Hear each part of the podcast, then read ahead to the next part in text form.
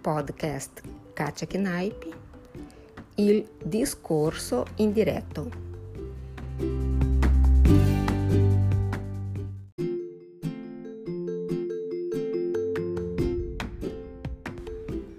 Uno dei argomenti di grammatica che mi piacciono di più è il discorso indiretto.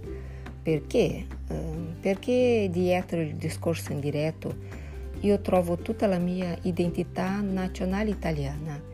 Mi spiego.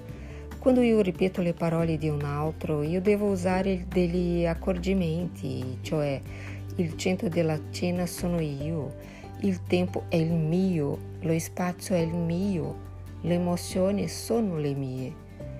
Quindi in pratica se una persona ha parlato nel passato e ha detto qui, io non potrò mai dire lui ha detto che qui, perché qui è mio. Eh, lui ha detto che lì. Se lui ha detto che ieri, io non potrò mai dire lui ha detto che ieri.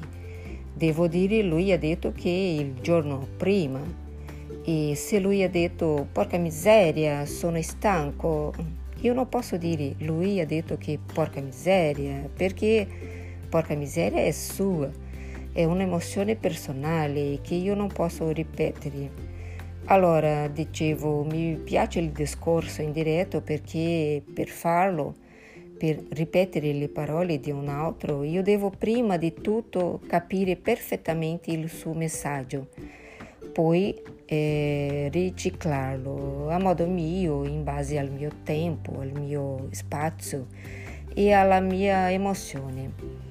Qual è il problema per lo studio della grammatica? È che in realtà non ci sono regole, proprio perché tutto dipende dal mio tempo, dal mio spazio, eh, tutto dipende da me. E quindi se una persona ha parlato cinque minuti fa, il suo domani è il mio domani, coincidono ma se una persona ha parlato dieci anni fa, il suo domani non coincide con il mio.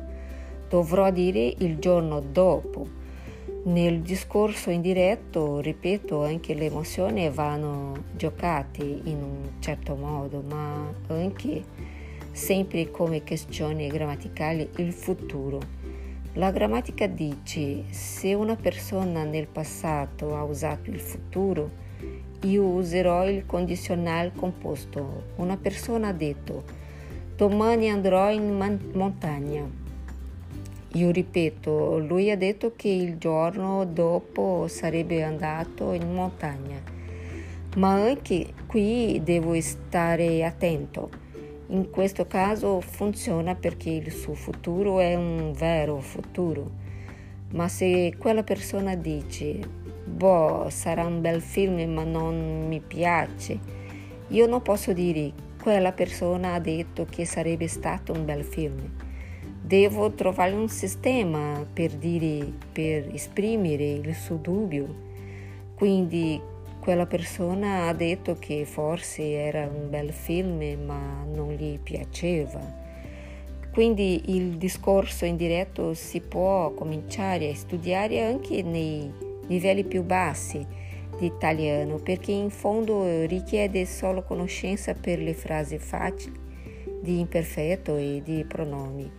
Però certo l'interpretazione del messaggio di un altro è sempre una cosa particolarmente complicata e interessante.